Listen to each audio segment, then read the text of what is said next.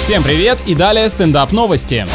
Житель Новокузнецка в маршрутке отдал почти 20 миллионов рублей за дорогу с работы до дома. Это что за автобус такой был? С игровыми автоматами внутри? Или это цена за поездку с полным составом любимого футбольного клуба? Крупную сумму списали при покупке билета безналичным расчетом. В администрации города сообщили, что в системе электронной оплаты общественного транспорта произошел сбой. Понятно, а то я уже начал думать, что у них теперь не только с крупных купюр сдачи нет, но и с пластиковой карты тоже.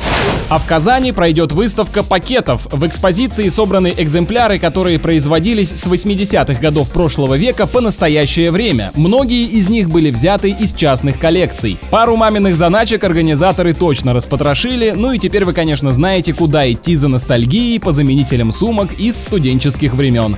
На этом пока все. С вами был Андрей Фролов. Еще больше новостей на нашем официальном сайте energyfm.ru.